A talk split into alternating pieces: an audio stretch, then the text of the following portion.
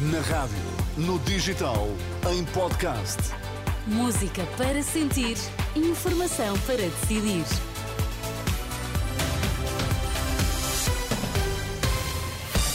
Vai conhecer os títulos desta edição das 10. Boa noite. Boa noite. Tiago Pereira, atleta do Sporting, conquista medalha de bronze nos Mundiais de Pista Coberta. Vice-Procurador-Geral da República quer hum, taxas moderadoras na Justiça.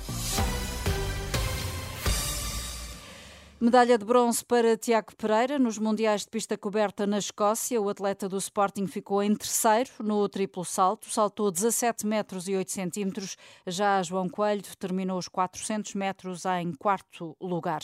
A Proteção Civil registrou até agora mais de 180 ocorrências, sobretudo quedas de árvores e de estruturas e também inundações por causa da chuva e vento fortes. Lisboa, Porto e Coimbra foram as regiões mais afetadas. Até amanhã, aviso laranja na zona costeira acima de Lisboa e a amarelo para o sul da costa. Há ainda aviso amarelo para seis distritos a norte do território, devido à previsão de queda de neve.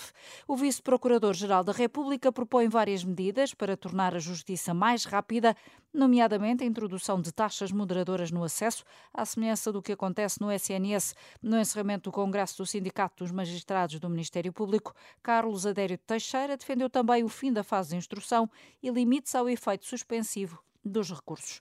Pedro Nuno Santos apela aos indecisos, confia nele e no PS nas eleições legislativas de dia 10. O líder do PS discursou esta noite num comício no pavilhão Rosa Mota, no Porto, onde teve a participação de António Costa, que pela primeira vez apareceu numa ação de campanha. Para aqueles como o nosso secretário-geral são portistas, estamos, estamos naquela situação em que o jogo com o Santa Clara em vez de ter chegado aos 90 minutos, tinha acabado aos 40 minutos. Ora bem, é a situação em que nós estamos. Em vez de nos deixarem chegar a 2026 para sermos avaliados, em vez de nos deixarem o jogo chegar aos 90 minutos, interromperam o jogo aos 40, mas há uma diferença. É que mesmo aos 40 minutos nós vamos ganhar estas eleições.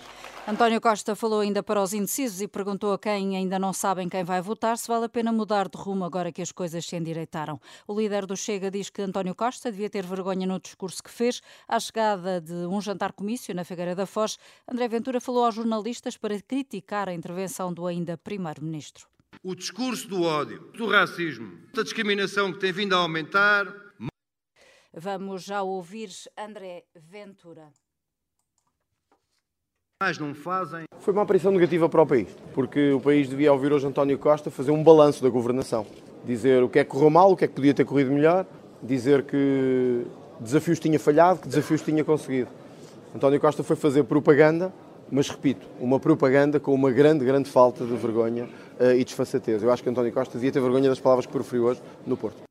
André Ventura voltou a assinalar as semelhanças entre PS e PSD. E a AD dedicou o final da tarde aos jovens no encontro no Mercado Municipal de Famalicão. Luís Montenegro disse que os jovens são essenciais à riqueza do país. Que eu não quero que vocês imigrem nem hoje nem amanhã. Só ficando cá, utilizando cá a vossa capacidade, a vossa qualificação, a vossa garra, a vossa energia. O líder hum, do eh, PSD, declarações feitas no encontro que juntou também os líderes do CDS e os presidentes da JSD e da Juventude Popular.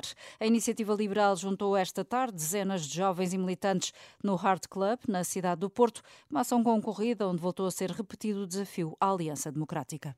Está disponível ou não para quem ganha 1.500 euros brutos mensais, que é o salário médio português, para baixar pelo menos 100 euros no IRS destas pessoas. A questão deixada por Rui Rocha da Iniciativa Liberal. E a Rússia anuncia mais meios militares em resposta à adesão da Finlândia e da Suécia à NATO, anúncio feito pelo Ministro dos Negócios Estrangeiros, que anunciou que serão destacadas forças adequadas aos desafios à segurança da Federação Russa que possam surgir destes dois territórios, da Finlândia e da Suécia.